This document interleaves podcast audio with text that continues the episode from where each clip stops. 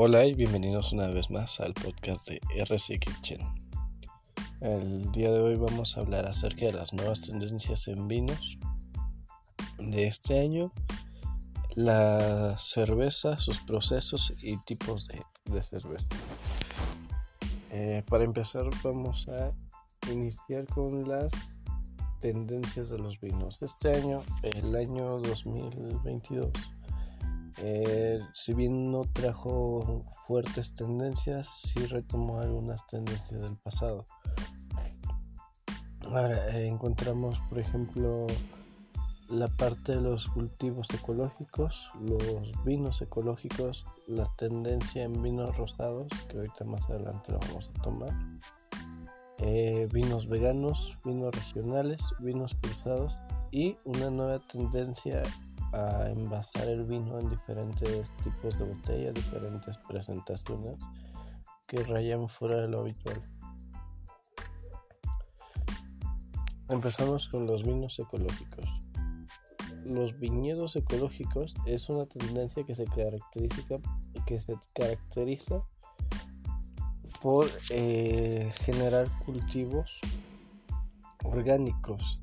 Eh, se hace con abonos naturales, el, el caso de las uvas que no son aptas para la, la vendimia tienen un proceso que los separa de, la misma para aprovecharlas de otra manera.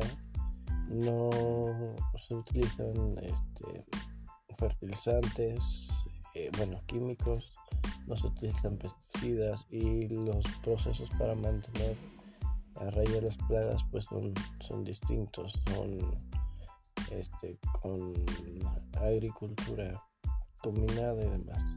Para este tipo de viñedos tampoco se utiliza maquinaria, lo que nos da como resultado ahora los vinos ecológicos.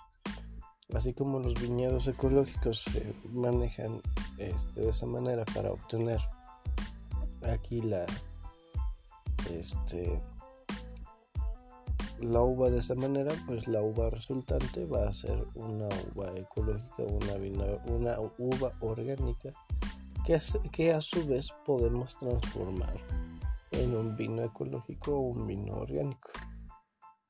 Ahora, este, justamente estos procesos pues van de la mano y para certificar que realmente existieron este, buenos procesos en la misma, encontramos dos certificados de, de dos sellos de certificación en las botellas. Encontramos el certificado de agricultura ecológica de la Unión Europea y el certificado de la agricultura ecológica comunidad autónoma.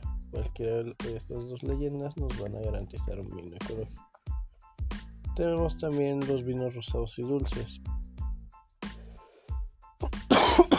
Como tendencia para este año ha aumentado el consumo de vinos dulces y de vinos rosados.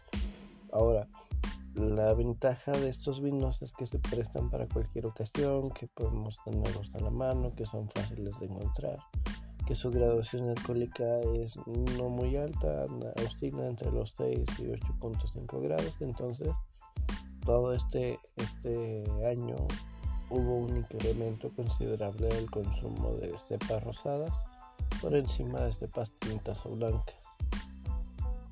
En caso de las tendencias en envases, igual.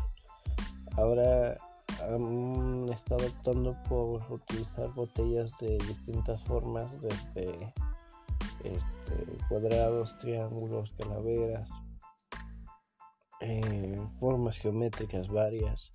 También se han retomado este, ciertos envases que ya no se utilizaban como el Jurason, como el Prosecco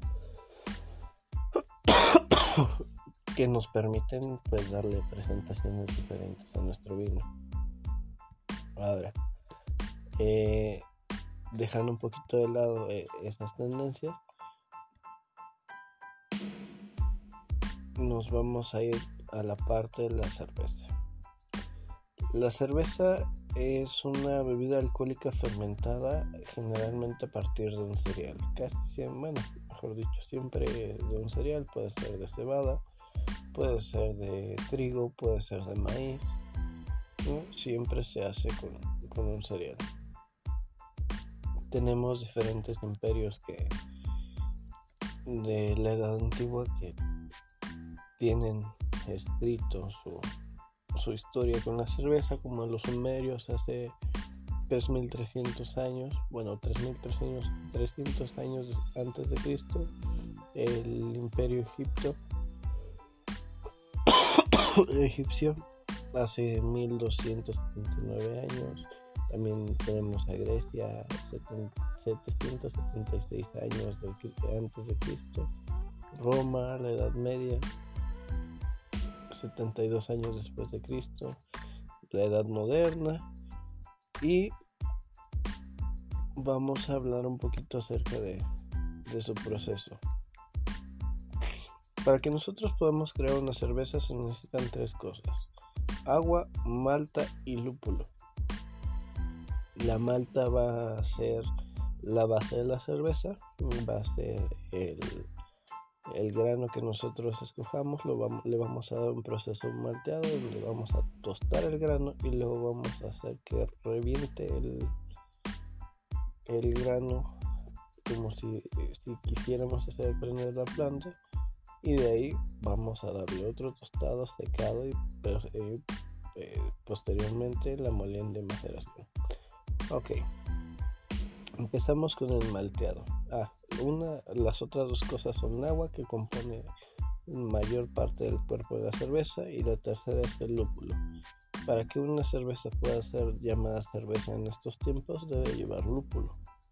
El primer punto de nuestro proceso es el malteado. El malteado es eh, el momento donde los granos de cereal normalmente se van a atravesar un proceso de germinación controlada con el fin de activar las enzimas presentes en el grano, que luego serán necesarias durante la maceración. Dependiendo del grado de tostado obtenido durante el malteo, conseguiremos maltas más claras o oscuras que le van a dar ese color a la cerveza. Posteriormente nos vamos a pasar a la molienda maceración, que es el proceso de molido de grano. Aquí se mezcla el, el grano con agua para preparar el mosto cervecero. El agua, repito, es un ingrediente mayoritario que representa alrededor del 85-90% del contenido de la cerveza final. Aquí en la maceración, la malta se mezcla con el agua a diferentes tiempos y temperaturas, produciendo las transformaciones necesarias para convertir el almidón en azúcares fermentables. Continuamos con la filtración del mosto, que no es más que separar el líquido de los sólidos totales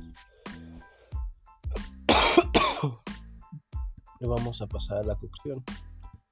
En la cocción es el,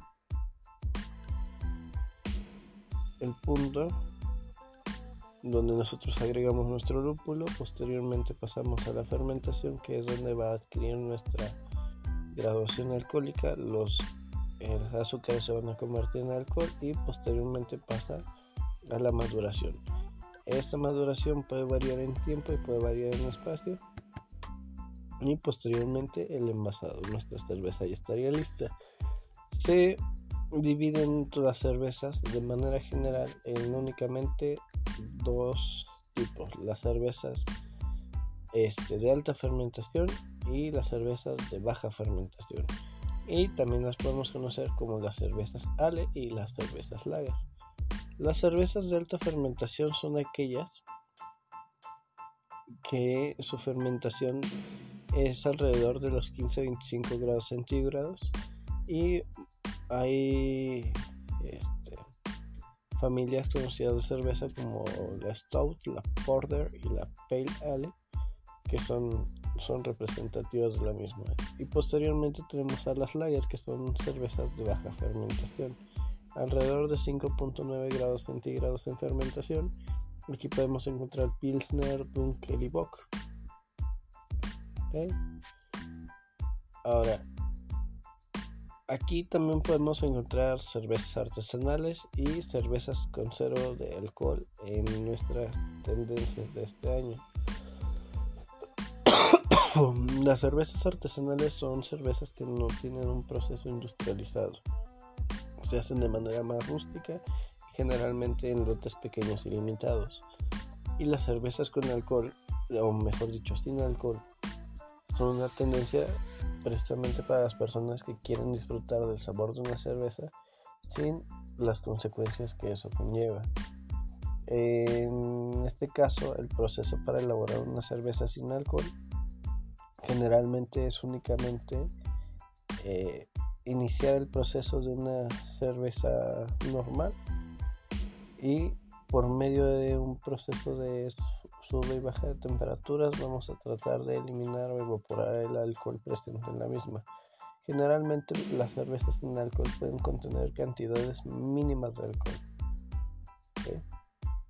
Y eso sería prácticamente todo lo que hablamos en esta ocasión.